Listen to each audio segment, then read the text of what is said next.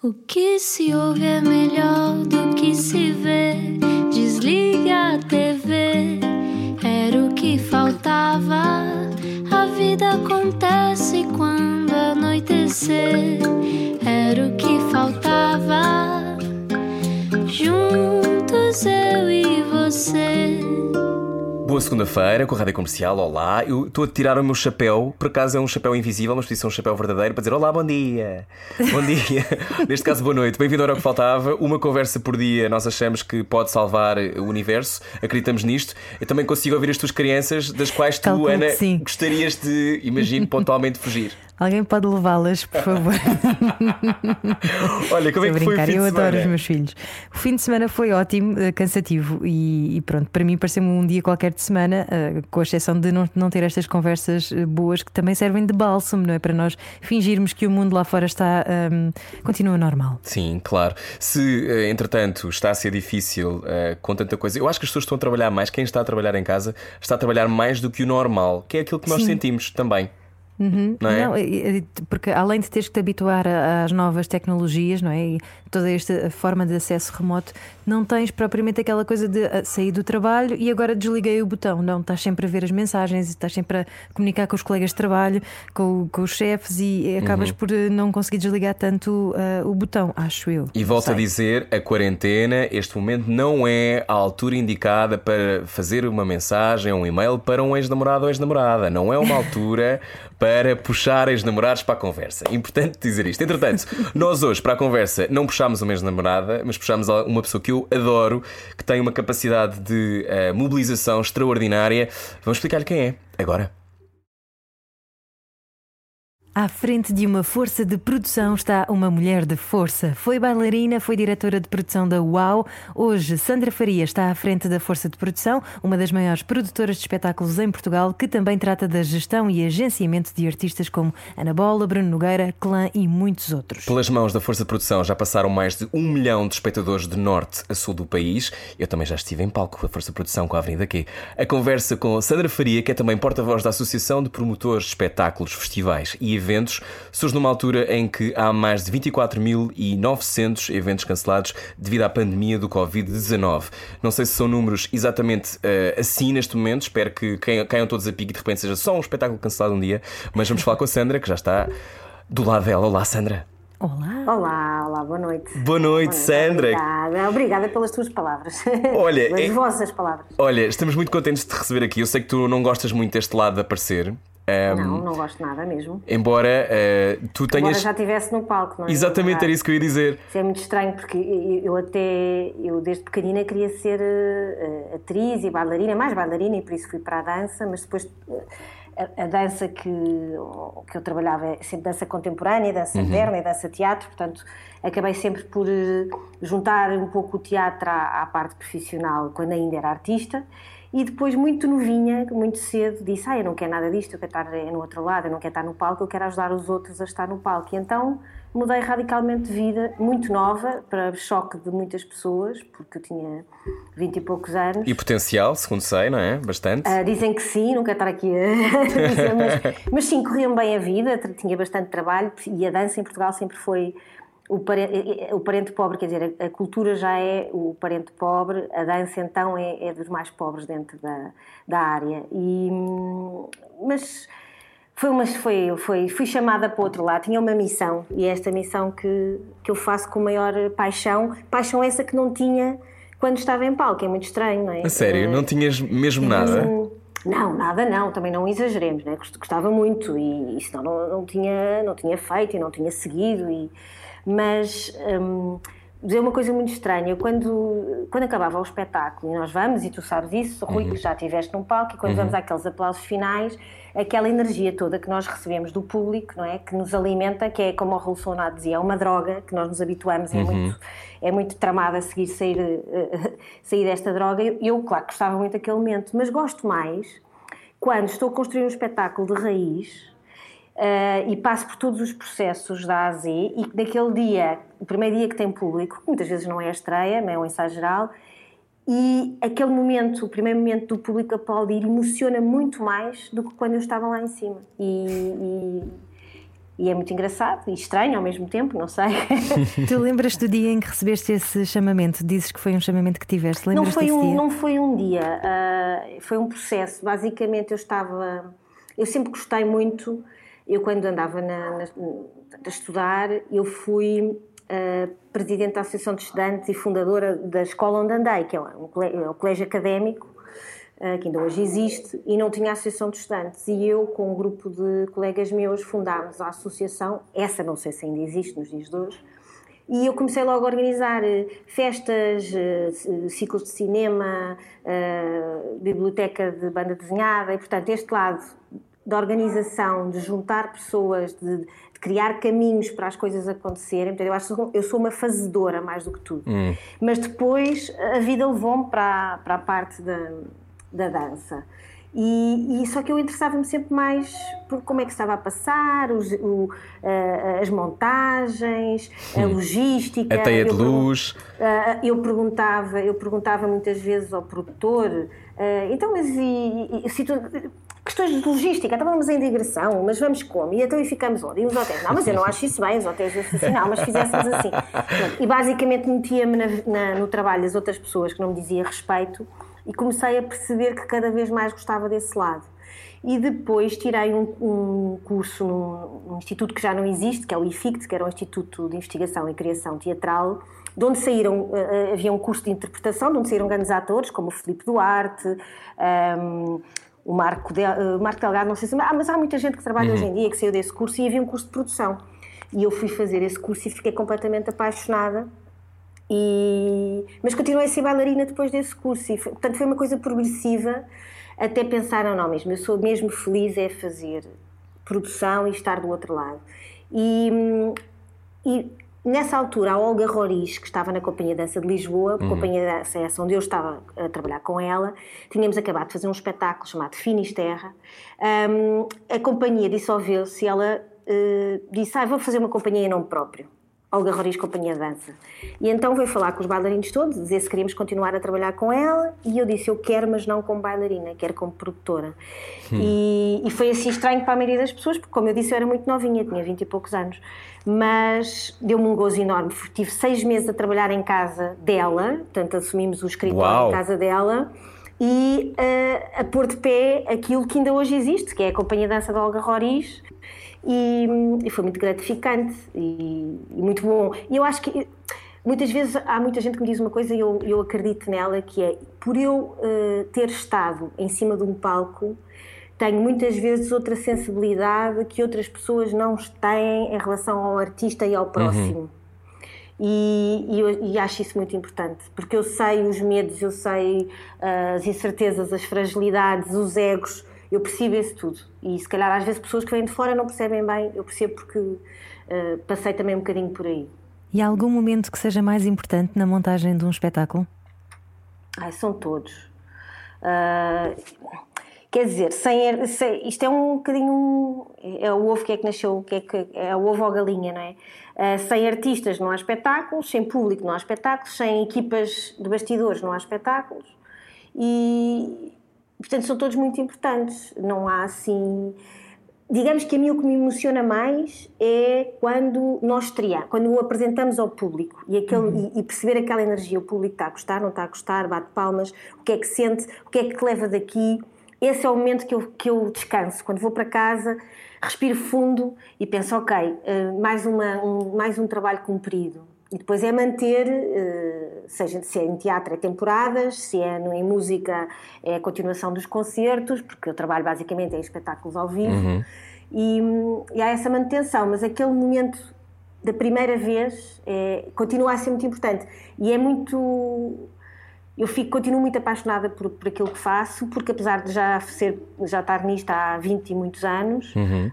um, já sou um bocadinho antiga, uh, continuo a ter essa, esse deslumbramento. Essa, quando é a primeira aconteceu, quer dizer, eu lembro-me aqui com o Rui quando foi à Avenida Q, mas acontece em 95% de todos os espetáculos que eu faço, felizmente, eu, eu ter uma onda apaixonante naquele momento de estreia, naquele momento que acontece e ficar, meu Deus, que bom, que bom, ainda bem que faço isto na minha vida, quero fazer isto para o resto da vida. Isso é tão bom, isso é tão bom de ouvir. É muito bom. E é, e é uma coisa, eu acho que tu tens uma, daquilo que eu te conheço, tu tens uma, uma intuição muito, muito intensa e que fala muito contigo. Tu sabes. Uh, sempre que um espetáculo. Como é que um espetáculo vai correr? Tu tens uma sensação nos ossos de em que é que deves apostar, porque é que deves ir, por exemplo, a Avenida Q foi um caso desses, mas deve haver vários na tua carreira assim. Deixa o Pima em paz, deve ser outros.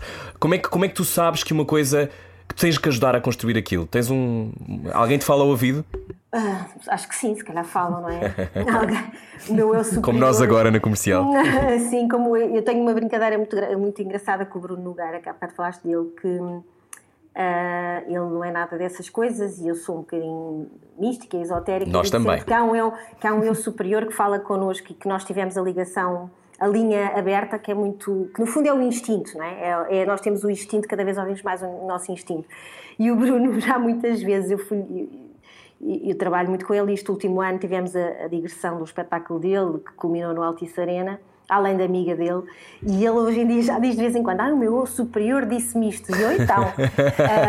um, mas é assim, o meu eu superior também já me deu já me fez alguns flops na vida, atenção, é? Então, não podemos ouvir a nossa intuição, a intuição sempre, Sandra? Se calhar esses flops têm que acontecer para nós também aprendermos alguma coisa, não é? Um, mas, às vezes não é intuição, às vezes é só o nosso querer, não é? Exatamente, mas é verdade que no caso da Avenida Q, foi um caso, tu deste muito bons exemplos que são quando eu vou ver, vou ver o, o Deixa o Primo em Paz, eu fui convidada pelo Bruno para fazer. Uh, eram três concertos no São Luís e depois aquilo acabava e ele precisava de uma produtora e veio ter comigo, não, tens que me produzir isto porque. Ok. E quando eu vou ver o ensaio e vejo o que é que era o Deixa o Primo em Paz, eu disse: Meu Deus, o que é que está aqui? E o, o Deixa o Primo em Paz tornou-se aquilo que cento, cento e tal concertos, um disco, uh, não sei quantos coliseus, continuamos a fazer concertos, agora não, não é? Agora não fazemos nada, ninguém, hum. mas um, e o Avenida Q também foi isso, porque eu vi o Avenida Q em Nova York e disse, ah, isto nunca vai ser feito em Portugal, porque nós não temos estas pessoas uh, que façam esta manipulação dos bonecos, as pessoas não percebem bem esta linguagem, isto nunca vai ser feito, que pena tão giro. E quando vieram ter comigo, para, não foi para eu fazer, foi para eu ajudar a fazer o orçamento do espetáculo. E eu dei uma ajuda nesse orçamento, um bocadinho à parte, porque uh, era o Rui Melo, o encenador, e o Henrique Dias e o Gonçalo Castelo Branco estavam a trabalhar nesse projeto e eu, portanto, sou, como amiga, dei uma ajuda a olhar para o orçamento e ver o que é que estava bem e o que é que estava mal na minha perspectiva.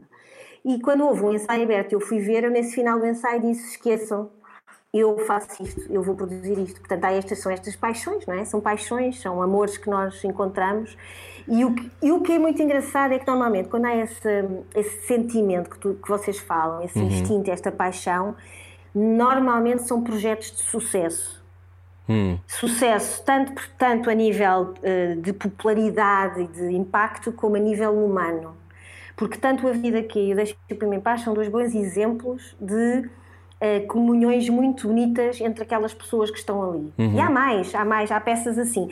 Há outras que se calhar uh, o meu instinto é mais de empresária, pura uhum. e dura, e que penso, não, isto pode funcionar e portanto eu vou investir e vou fazer este espetáculo numa visão pura empresarial. Uhum. Mas não consigo fazer nada que eu não gosto e não consigo fazer nada que não tenha um lado emocional ligado, senão fazer outra coisa. Hum. Olha, um, nós estamos hoje à conversa com Sandra Faria. Uh, estás aí, Sandra? Estás? Que, que vou aqui uma certa falha na, na ligação. Ah, estás, estás, pronto. É só para ter a certeza. Uh, se só ligou agora à rádio comercial, um, estamos também a atravessar uma fase uh, absurda das nossas vidas. Um, eu vou querer fazer mais à frente mais perguntas sobre isto e sobre a tua visão das coisas. Mas o que é que significa, Sandra, de grosso modo, para quem não está, gosto que a criança da Ana desata a gritar ao mesmo tempo. Desculpa, vou só ali resolver uma coisa. o, que é que, o que é que de grosso modo significa eh, esta quarentena e esta paragem para o setor da cultura? Sandra? Olha, isto é catastrófico. Hum, é muito, é muito, muito, muito complicado. Uh, é importante uh, voltar a repetir sempre que nós temos falado sobre isto sempre. Um, eu sou, eu faço parte da APEF, uh, da Associação, uhum. como tu disseste, dos produtores e promotores, da parte da direção, e um, nós fomos o primeiro setor a parar e seremos certamente o último a retomar. Um setor este que já de si é muito precário, é muito uhum. frágil. E, e, e, ainda por cima nós não conseguimos uh, planear nada, não haver uma estratégia, porque ninguém sabe nada. Portanto, isto é completamente assustador para todo o mundo e para toda a gente. E, portanto, temos todos nos ajudar, temos todos nos unir, porque é um problema que toca a todos. Aos maiores, aos mais pequenos, aos mais ricos, aos mais, mais pobres, a todas as classes, a todas as áreas. Sem dentro da área futurologia, desculpa, sem querer fazer Sim. futurologia, tens alguma previsão do que se hum. possa passar nos próximos meses? Não tenho. Posso dizer aquilo que eu gostaria que acontecesse uh, e não, não sei, não tenho essa varinha mágica, nem uma bola de cristal para uh, adivinhar. Mas também te digo que quando isto voltar à normalidade, o pessoal vai a correr para os concertos, agradecer também, porque ao fim e ao cabo aquilo que nos salva nos tempos de quarentena é a arte, é a música, é, é sim, são os sim. filmes. E há outra, há outra questão que nós temos alertado aos nossos, aos nossos governos, Ministério da Cultura e, a, e a, a, todos, aos grupos parlamentares, aos, a, aos, partidos, aos presidentes da Câmara, a todas as entidades responsáveis e que nos governam, de alguma maneira, que este setor também é o primeiro a ajudar sempre. Eh, quando há, eh, quando Portugal, e já sofreu alguns, infelizmente, sejam os incêndios, Uh, sejam uh, a Flor para a Madeira, sejam outras. É, é, uma área muito solidária com o próximo, é uma área que vai logo dar um concerto, vai logo fazer um espetáculo de dança, vai logo dar, uh, que reverte a favor de. Um, e agora chegou o momento de pensarem um bocadinho neste, neste setor, que precisa de muita ajuda uhum. e precisa de medidas Uh, medidas drásticas e medidas uh, que não estão a ser tomadas. Pois, isso era o que eu te ia perguntar, que é, uh, situando quem não faz ideia de como é que está a coisa, a cultura em Portugal é desde sempre um parente pobre, como tu dizias um, há, há, pouco sobre a dança, que é o parente mais pobre dentro da cultura.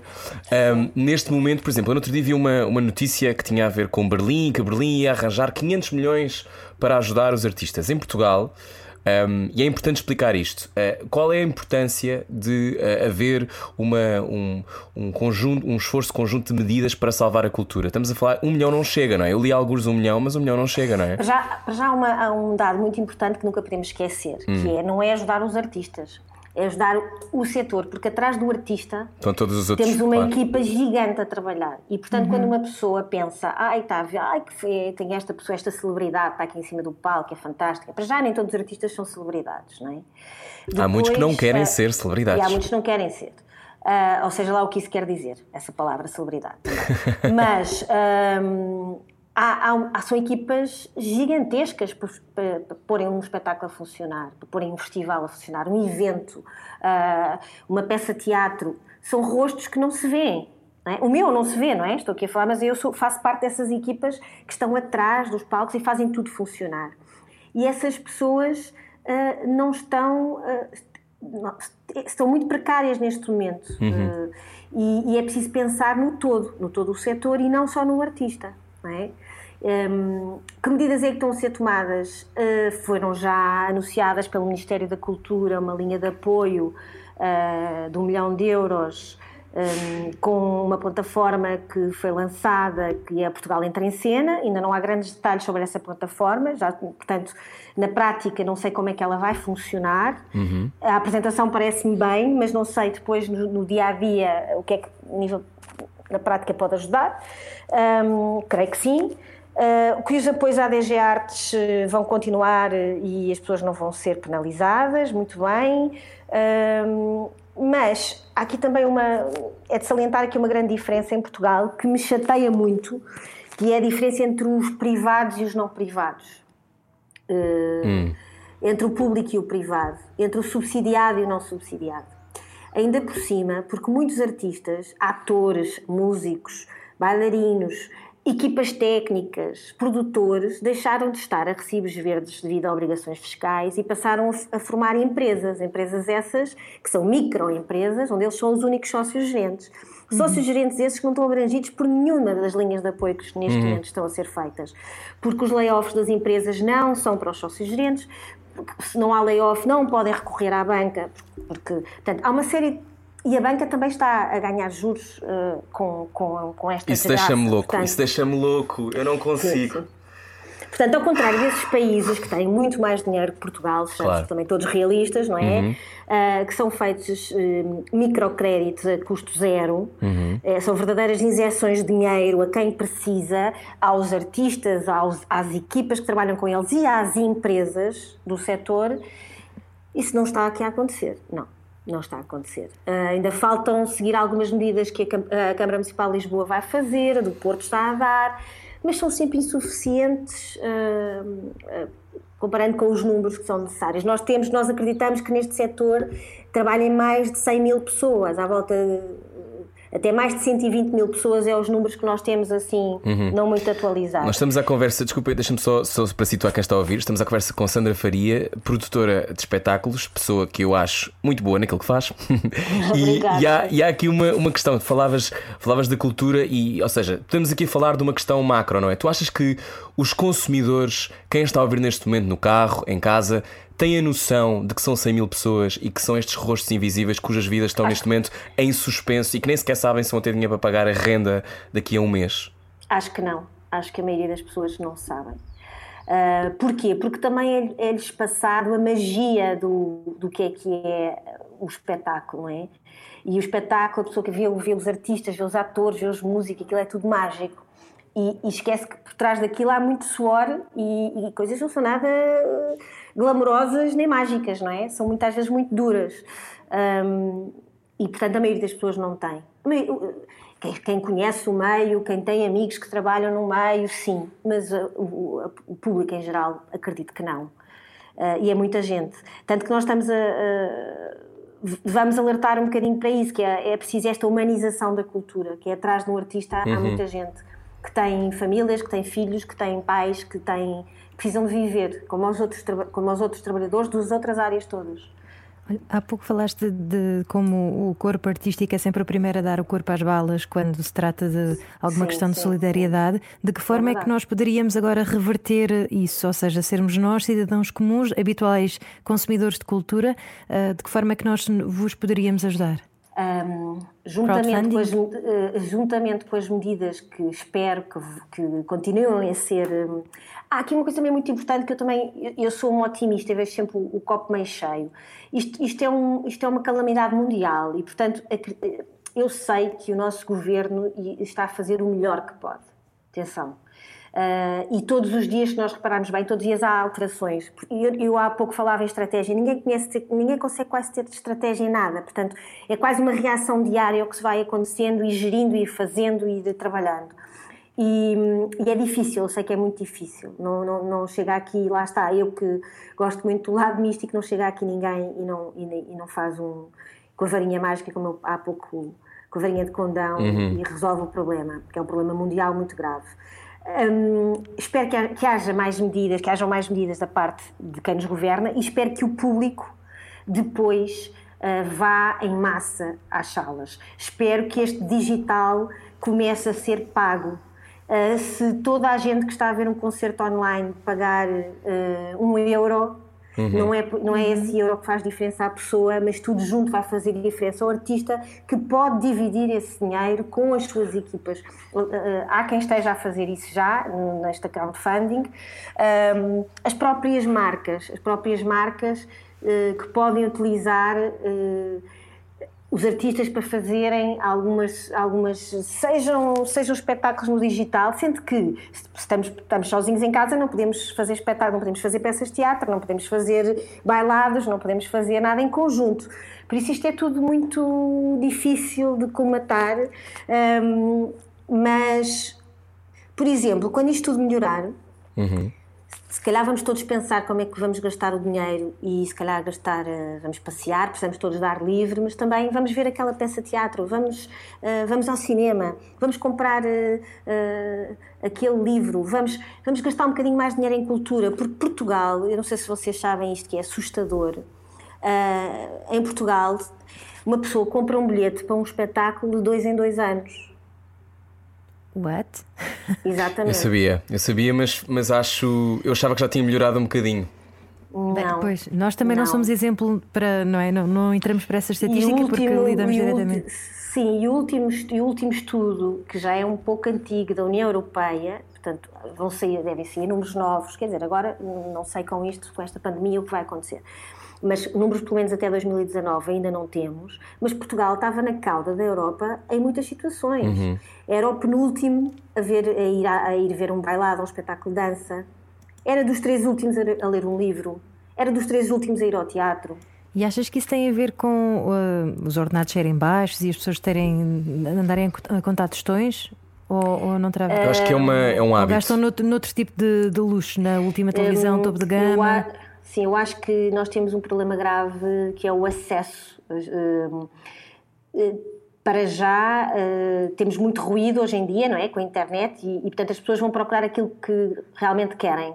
E as pessoas querem muitos concertos ao vivo eh, e querem pouco o resto das outras áreas performativas, das outras artes performativas, porque também não sabem que elas existem, porque não chegam a elas. Porque depois há espetáculos que se vêem que são autênticos fenómenos de bilheteira. E eu, por exemplo, eu quando tento encontrar patrocínios e, e falar com alguma marca, eles pensam que o teatro não tem. Eu trabalho muito em teatro, além da música, que o teatro não tem visibilidade, mas uma peça ou um espetáculo musical, como aquele que o Rui entrou, Avenida Q, como o Chicago que estava em cena, como o Casal da Treta, como muitos eh, que, dezenas de, de espetáculos que existem, têm mais público que um festival, só que diluídos em quatro meses. E um festival acontece naqueles dois, três dias, tem aquelas eh, 40 mil pessoas e desaparece. E, e, portanto, não há este investimento, seja da parte pública, seja da parte das marcas, seja da parte do acesso ao público. Passa muito pela divulgação. Bom, e vamos continuar a divulgar já a seguir. Eh, está a ouvir a rádio comercial hoje com a Sandra Faria. Desculpa ter-te interrompido, mas temos que nós também passar eh, a pouca publicidade que temos, porque também não sei se já reparou, também isso afeta a qualidade eh, daquilo que está no ar. E como é óbvio, neste momento estamos todos mais contidos, mas também eventualmente vamos ter que consumir para poder, que, para poder manter o nosso, a nossa vida. Portanto, a seguir falamos mais sobre o futuro. Venha daí, estamos à conversa com a Sandra Faria, produtora de espetáculos. Era o que faltava. Com Rui Maria Pego e Ana Martins. Juntos eu e você. Na comercial. Bem-vindo de volta, bem-vinda de volta à Rádio Comercial. Olá, este é o que Faltava. Ana Martins em sua casa, eu na minha e a nossa convidada Sandra Faria, produtora de espetáculos, na dela.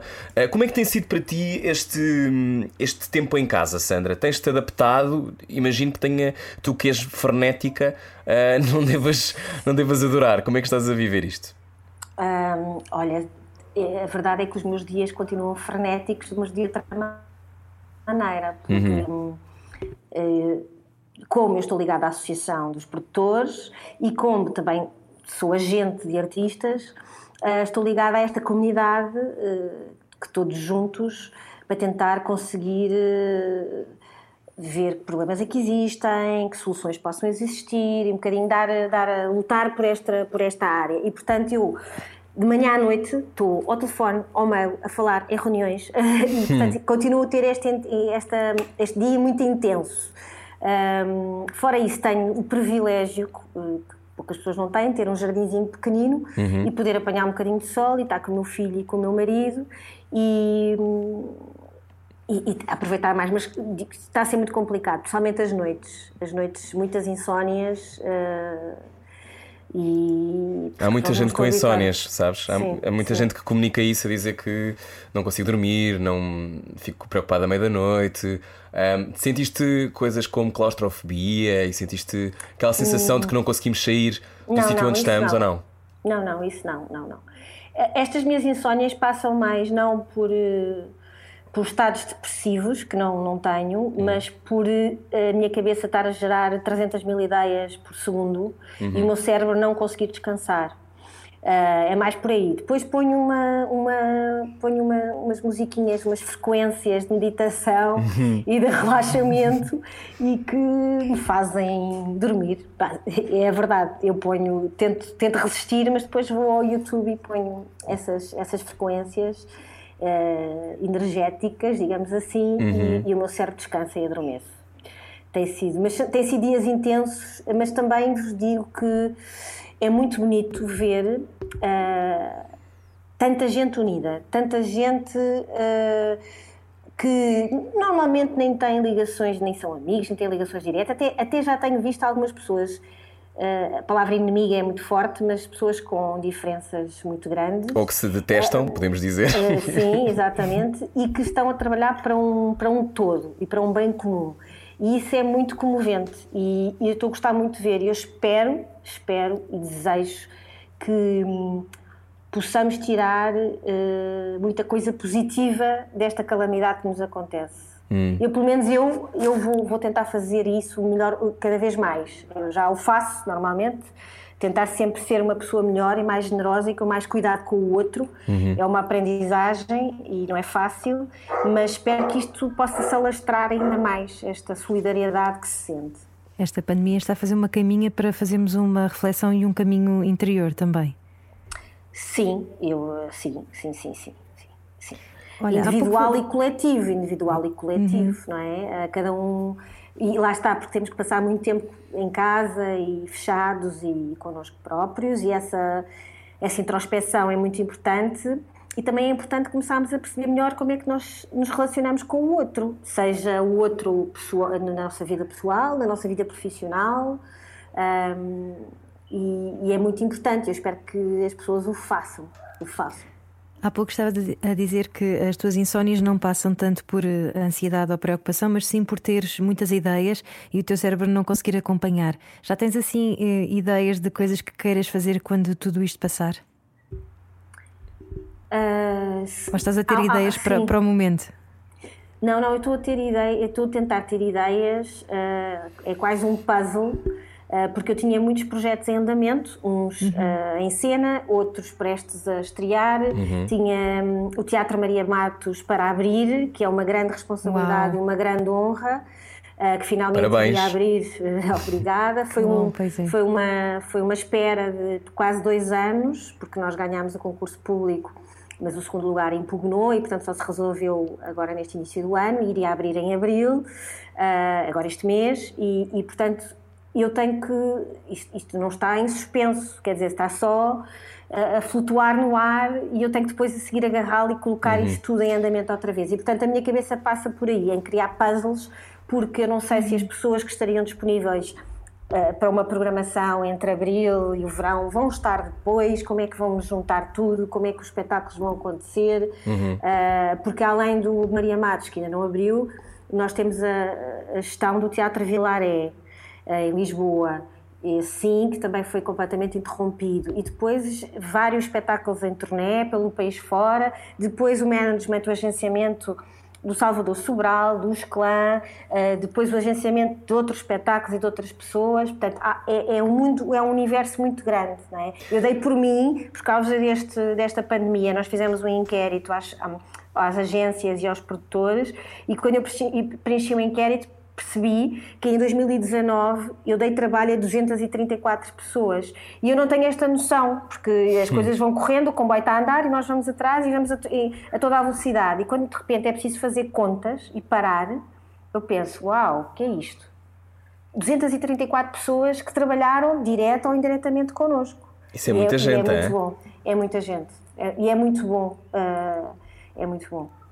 E, e, portanto, isto tem que voltar a andar, não é? E esta, esta minha cabeça não para, porque é, é pensar nesta. Quando é, quando é que claro. o comboio vai, vai, vai voltar a andar. Sabes que, Sandra, eu fiz umas chamadas para querer saber mais coisas sobre ti um, e falei com uma pessoa que nós adoramos, que é Rosário. E a Rosário, falei, falei porque vocês conhecem-se há, há muitos anos, e eu perguntava. Sim, ela era bailarina. Exatamente, ela era bailarina e depois trabalha hoje, é, tra, trabalhou contigo muitas vezes, trabalhou quando está vindo aqui, etc. E uma das coisas que, que, esse, que a Rosário diz de ti é que tu és uma lutadora e que uh, e depois também lemos por aí, ouvimos falar da tua lealdade, da generosidade, da transparência. Dá para, dá para estar na vida de outra forma, na tua opinião? A mim não. Para ti não, não é? É uma coisa não. que não é negociável. Porque há pessoas não. que conseguem gerir a sua, a sua energia de uma maneira que é menos, uh, menos lutadora ou menos de ir atrás, porque sabem que têm que equilibrar. A sensação que eu tenho é que tu estás sempre pronta para o combate. Uh, sim, eu, eu, eu, sou, eu sou uma leoa. a nível astrológico, eu não acredito nada em signos, eu sou leão, não é? Mas o leão tem um, um aspecto muito negativo que eu resolvi na adolescência, que é o ego. Hum. Uh, eu, quando era adolescente, achava que ia ser. que sabia tudo, que, que, que era armada, era, armada, era parva, basicamente, armada em boa e parva. Um, mas já era essa lutadora e essa. Mas, mas tinha, tinha uma questão de ego, importava-me imenso com o que os outros pensavam sobre mim. Uhum. E, e, neste momento é zero. Eu, um, e resolvi isso bastante cedo, para, para a minha felicidade, e, e apesar de eu estar sempre pronta para o combate, o combate para mim só faz sentido partilhado. Eu não quero combater por mim. Eu, eu se estiver sozinha, eu não me interessa nada as, as minhas lutas. Eh, eu, eu, eu, tenho que partilhar aquilo que consigo com os outros e acredito que cada pessoa vem a este mundo com uma missão. E a minha missão é aquela que eu falei no início, que é abrir portas, abrir caminhos para as pessoas fazerem, para, para, para dar oportunidades, levá-las para os sítios, para as direções certas. Uh, e, mas isso só faz sentido com o outro, não é? E, e de uma maneira muito honesta, e muito generosa e muito bondosa. E não de outra maneira. Eu não consigo trabalhar de outra maneira e tenho muitas desilusões na vida por isso.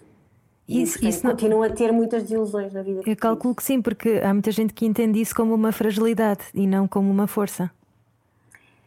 Mais do que. Eu, eu considero uma força, porque ser honesto é preciso, ser, é preciso ter muita coluna vertebral para ser honesto. Uhum.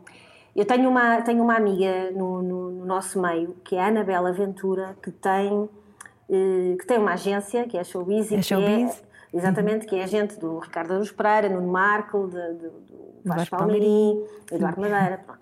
e é produtora também de televisão. E eu tenho uma, um ritual que é todos os dias, às nove da manhã, entre as nove e as nove e meia, nós falamos ao telefone as duas, todos os dias. um, e onde uh, afogamos ali as nossas mágoas uma com a outra, às vezes choramos, e, e, e, somos as duas muito diferentes, mas muito parecidas nisso. E tipo, vamos ao novo, vamos ao novo dia, vamos a esta luta. E, e, e, ela, igual, igualmente como eu, só faz sentido se nós pudermos partilhar com os outros, uh, se nós pudermos partilhar com as equipas que temos. Eu sou muito orgulhosa da equipa da Força de Produção, eu digo que é o meu tesouro, aquelas pessoas, eu não os quero perder por nada.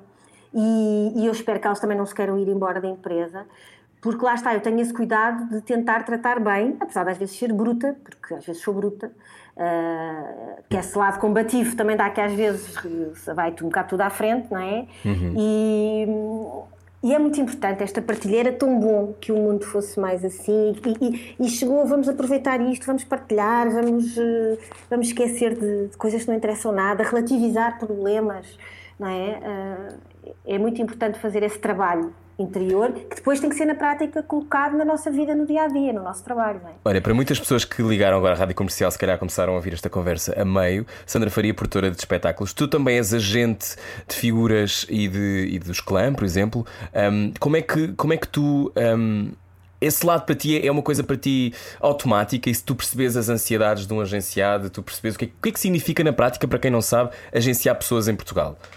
Portugal não é um país é, fácil, não é? Não, há uma diferença entre o management e o agenciamento, não é? Já isso em Portugal nem é muito claro. Pois, o management tem mais a ver com o que tu estás a dizer, com uma, com uma orientação, com aconselhamento, com a construção de um, do trabalho, de como é que ele é feito.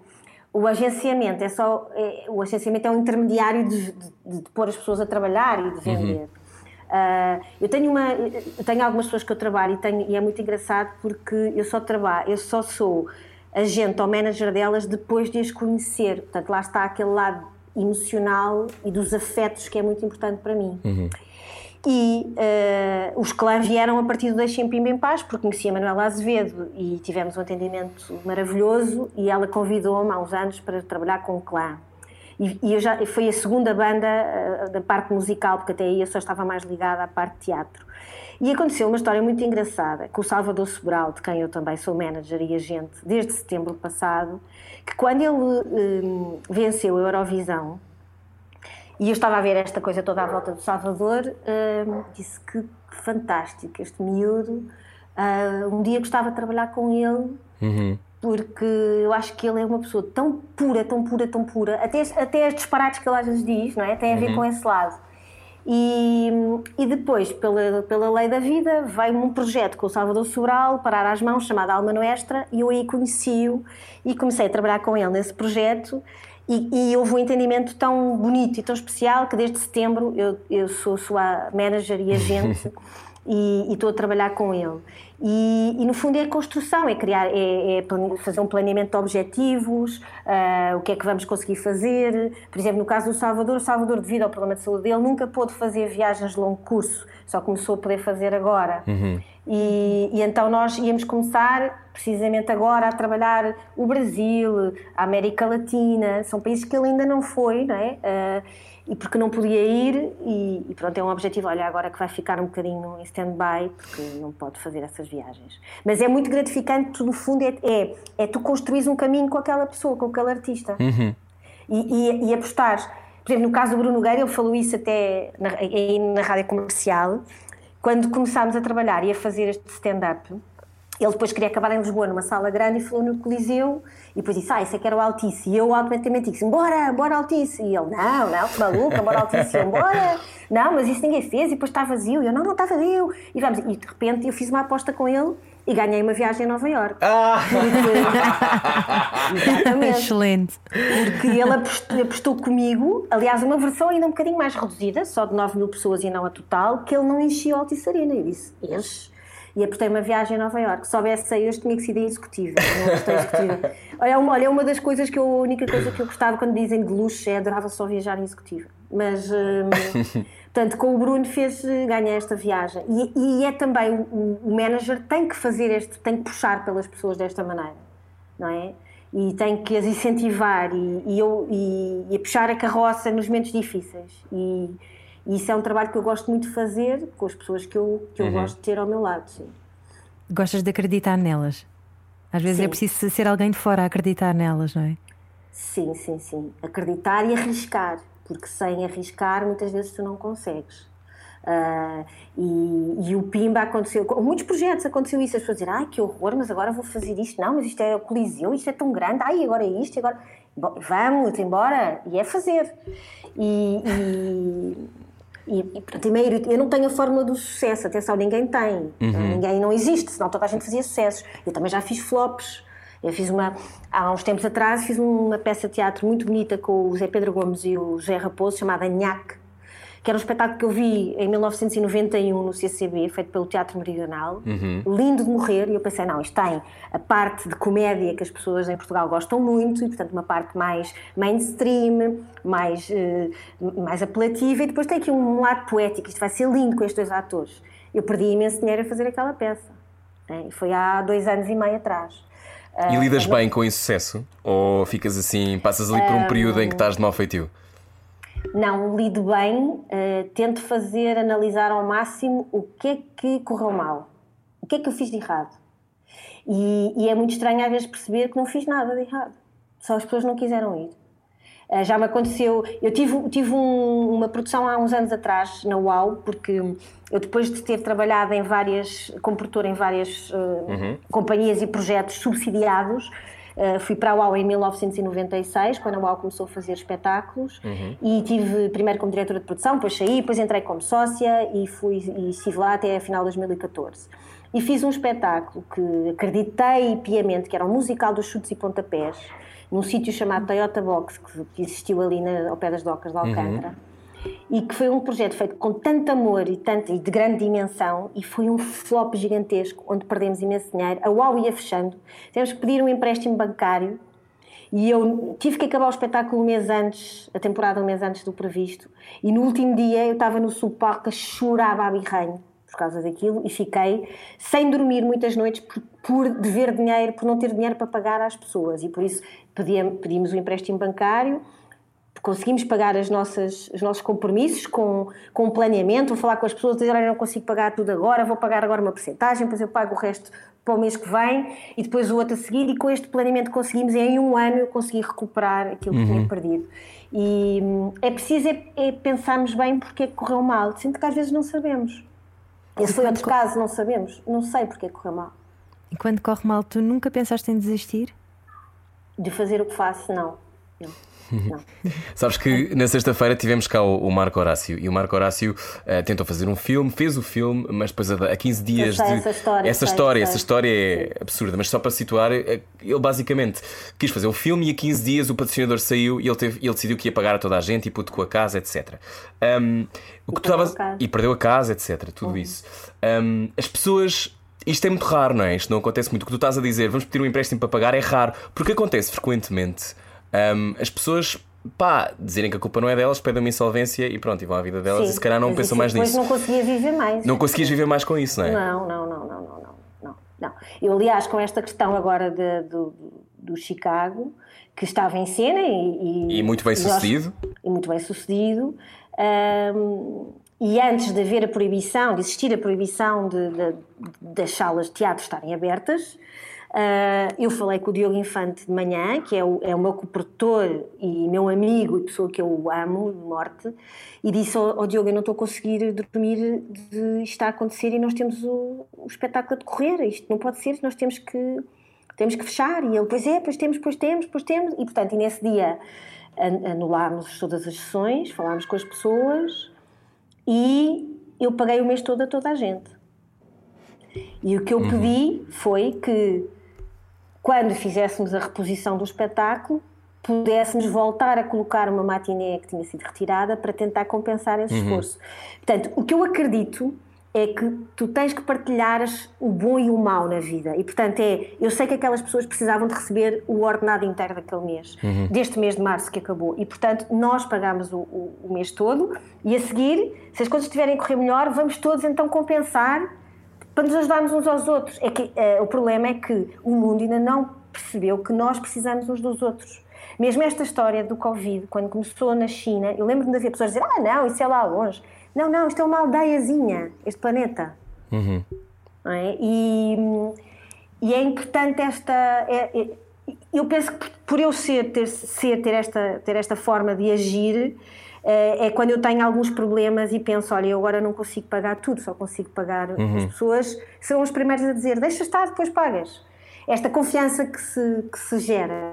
Que vem da honestidade? Uhum. E sim, e sim, é verdade que há pessoas que, que- que são muito desonestas. E, nós, e digo- digo-vos mais nesta história, agora que nós estamos a tentar ter medidas ah, e, e de vez em quando pensamos em algumas soluções e pensamos, ai meu Deus, mas depois se isto chega à mão de alguém que não vai partilhar com quem de direito e fica com o dinheiro e como é que isto é. É difícil, porque não somos todos iguais. Não somos todos iguais, mas espero que todos ouçam a rádio comercial. Já continuamos a conversa com Sandra Faria. Já a seguir, estamos a falar sobre a sobrevivência eh, e sobre também lições que a vida nos dá. Continuamos a conversar. já Era a o seguir. que faltava. Com Rui Maria Pego e Ana Martins. Juntos eu e você. Na comercial. Boa viagem com a Rádio Comercial. Sim, hoje é segunda-feira, mas podia ser quinta, podia ser quarta. Estamos todos misturados neste, nesta amálgama de dias e ao telefone, ou melhor, ao telefone nada, ligados. Tenho tendência a fazer ao telefone, porque como estou em casa, acho que tenho que estar com as pessoas ao telefone. É quase, é como É se quase. fosse. Está connosco a Sandra Faria, produtora de espetáculos. Olha, falámos sobre eh, honestidade, falámos sobre sobrevivência, capacidade de luta.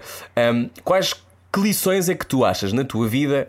Eh, eu nem sei a tua idade, nem preciso saber, mas na tua vida. Mas eh, são dois, dois mil espetáculos em cima. são dois mil mais, espetáculos não em é? cima ou mais. Eh, o que, quais são as lições que tu, que tu achas que foram mais fundamentais para ti aprender nos últimos cinco anos, por exemplo? E- Sandra? Esses dois mil espetáculos só, só, têm, só têm a ver com a força de produção. Com a força é? de produção, Já faço, eu não tenho problema em dizer a minha idade, tenho 48 anos, ahm, faço 49 este ano, em agosto, Ah, e, e o que é que me. Muitas lições, muitas lições. Ah, ah, é muito importante a lição da desta que, que eu já falei atrás da humildade com, o- com o outro e com o próximo e este lado de, de de generosidade que é muito importante e de, e de bondade Responsabilização, não é? sim, exatamente e, e também aprendi não com este quer dizer, acabou por ser por esta profissão mas aprendi também com a vida que há sempre alguém que não gosta do que nós fazemos. Há sempre alguém que não gosta de nós. Façamos o pino, façamos cambalhota há sempre alguém, portanto é assim não vale a pena perder energia com isso. Vamos, vamos gastar energia com quem realmente merece estar ao nosso lado.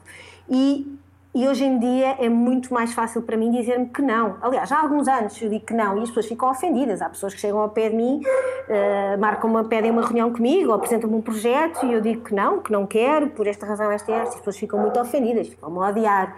Um, eu acho que é importante nós sabermos exatamente aquilo que queremos e que não queremos e poder verbalizar isso e mostrar isso às pessoas, para o bem e para o mal.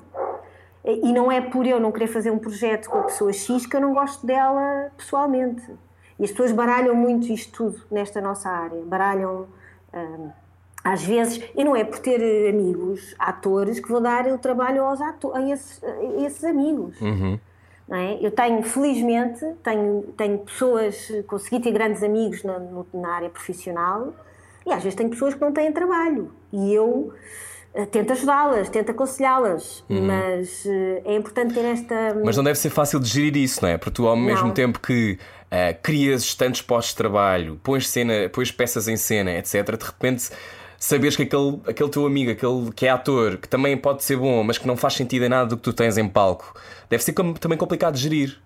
O que eu vou tentar fazer é vou-lhe tentar dar soluções outras soluções que eu, eu, vou fazer uma peça nova e estou à procura de um elenco e, e, de repente ele está sem trabalho, mas não tem perfil para nenhum papel. Eu não lhe posso dar esse papel. Sim. Isso teria ser, eu teria a ser desonesta comigo própria e com, e com, com o trabalho e com a profissão. Que eu vou dizer é, bora lá arranjar aqui soluções para tu ganhares dinheiro e trabalhares. O que é que podemos fazer? Podemos fazer isto, podemos fazer aquilo. E dar e, e ajudá-lo como amiga e, a, e a, amiga e com, e com as experiências que eu tenho de ele poder encontrar algum projeto e algum trabalho para a sua sobrevivência. Mas esta questão dos amiguismos é muito. Eu não gosto. Não gosto, em lado nenhum na vida. E na nossa área, atenção, existe muito esta questão dos amiguismos. Porquê? É, no nosso país. Sim, no nosso país. Porquê? Porque hum, é mais importante ter o ter eh, status? Sim exatamente ou, ou programar isto porque faz parte da, da, da grupeta não é? Uh, esta palavra que é muito engraçada grupeta. Um, não eu acho que temos que ser um bocadinho mais honestos todos não é? E, e lá vamos dar no fundo vamos dar sempre a mesma palavra vamos dar sempre ao mesmo não é? Portanto, estas lições que a vida me tem dado uh, e, e, também tenho aprendido que uh, nós temos que largar, às vezes, um, aquilo que queremos. Vos dar um exemplo. Uh, já sofri algumas desilusões com algumas pessoas na, nesta área, não é? Um ator, um profissional, e penso que o tenho que largar por mais que me custe, por mais que seja um sofrimento para mim, porque era muito importante para mim trabalhar com aquele ator, ou com aquela pessoa, ou com aquele artista, é, é dar liberdade às pessoas. Elas que se vão embora depois voltam, se quiserem. É, isto é uma aprendizagem que a mim custava-me horrores. Achava logo, ai que horror, ela agora vai-se embora e já não volta, já não vamos trabalhar mais e vou sofrer. E isto foi uma aprendizagem. Sandra Faria, vou, vou, dar aqui uma guinada só para um assunto um bocadinho mais prosaico que tem a ver com, se calhar, há pessoas no carro agora a pensarem: olha, eu tenho um bilhete para um espetáculo que foi cancelado, o que é que eu posso fazer? Sendo, sendo porta-voz também da Associação de Promotores de Espetáculos e Festivais e Eventos, o que é que podes dizer às pessoas que estão a ver? É sim, portanto, saiu um decreto-lei a semana passada e quem tiver uh, bilhetes e ingressos para espetáculos que foram uh, cancelados por esta, por esta pandemia há duas hipóteses. Os espetáculos que são cancelados definitivamente uh,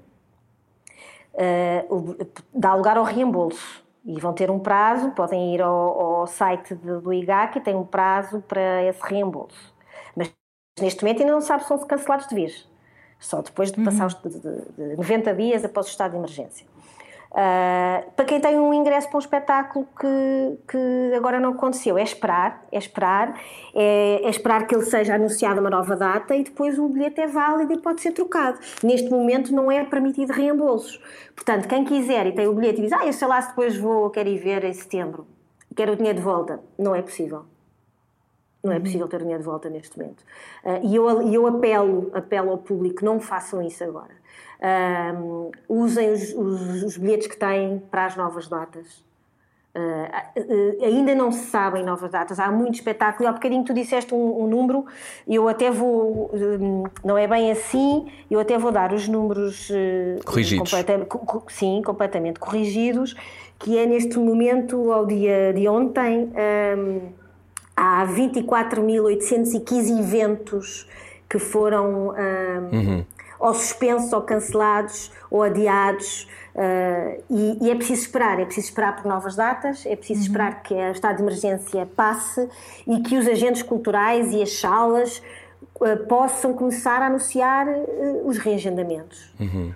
E muito importante é preciso dizer ao Nick Cave para voltar, porque ele vinha cá dia 19 de Abril e eu estava super entusiasmada, sem, sem desprimor por todos os outros espetáculos que estão cancelados. Mas é pronto. também importante perceber que muitos dos promotores uh, que têm o artista, que tinham o artista agora, podem não conseguir ter o artista já Mais nos tarde, próximos claro. meses, não é? Claro. Só ter no próximo ano. Uhum. E, por favor, guardem o bilhete, ele é válido. Uhum. Uh, não, não, não, não vão existir lugares a reembolso caso esses espetáculos sejam anunciados dentro da do decreto-lei que saiu de, do, uhum. do, governo na semana passada. Sim. Olha, muitas pessoas um, estão a olhar se calhar para os seus bilhetes com muita pena, não é? Com muita pena de que não vou poder ir ver aquele espetáculo, não vou poder ir ver aquele, aquele concerto. Um, tu, tu sentes que a normalização do setor acontecerá para o ano? Tu tens uma ideia de como é que poderá ser? Ah, ai, Rui, eu gostava tanto, tanto, tanto de conseguir responder a isso. Ninguém uh, sabe, não é? E tem sido, e tem sido uma conversa. Hum, permanente entre, entre, entre todas as pessoas que eu tenho falado no nosso setor, é essa instabilidade. Uhum. Um, não sabemos, não sabemos. E, e, vai depender também muito de como isto tudo agora evoluir. Uh, Portugal está-se está a portar bem, um, mas depois nós não dependemos também só de nós, não é? Dependemos claro. também dos outros países lá fora, como é, que, como é que esta doença. Eu acho que, sinceramente, enquanto não existir a vacina, isto é muito complicado uh, para, o nosso, para o nosso setor. Mas uh, também depende, vamos todos reinventar, vamos todos fazer espetáculos mais, mais pequenos? Não, não é possível, não é? Porque há os grandes festivais, há os grandes eventos ao ar livre. Uh, e as pessoas querem é, estar juntas, querem se tocar, querem, querem se abraçar. Exatamente. Portanto, olha, é, é bonito, espero que, que, percebam bem a importância a partir de agora de dar um beijinho ou um abraço. Uhum. E não dar só por dar, aquela não é quando chegamos ao pé de alguém, olá, e damos dois beijinhos até para o ar, ninguém está. Ninguém, é um, às vezes é um frete, né? está alguém que chatice. Não, não. Vamos começar a ter atenção a estas pequeninas coisas que afinal não são tão pequeninas. Bom, Sandra Faria, obrigado. Obrigado por nos explicares e falares, um, ehm, falares sobre a tua vida e aquilo que tu achas. Eu acho que, para além de uma grande intuição e uma grande coragem, um, ehm, tu de facto mudas as energias das salas onde entras. E, e eu adorei trabalhar contigo uh, e vi essa energia em movimento e jamais me esquecerei. E tenho a certeza que voltaremos a trabalhar um dia. Com certeza. Sim. Certeza absoluta. Claro. Muito obrigada. Obrigado. Muito obrigada, Sandra. Cuidem-se, por favor. Um beijinho Sim. para todos. Beijinhos, beijinhos. beijinhos. Fiquem beijinhos. em casa. Obrigado, Sandra. Na Rádio Comercial nós continuamos a conversar já já a seguir. Boa viagem. Se uh, apanhou conversa a mais, teremos a conversa com Sandra Faria, produtora de espetáculos. E os espetáculos e cultura vão sobreviver se continuar a investir nela. Portanto, não se esqueça quando estiver agora em casa, a música que está a ouvir, os filmes que está a ver, as séries que está a devorar, sejam portuguesas ou outras. Alguém teve de fazê-las. E portanto não nos podemos esquecer que só vamos continuar a pensar o tempo se o fizermos juntos. Até já, já voltamos. Era o que faltava. Com Rui Maria Pego e Ana Martins. Juntos eu e você. Na comercial.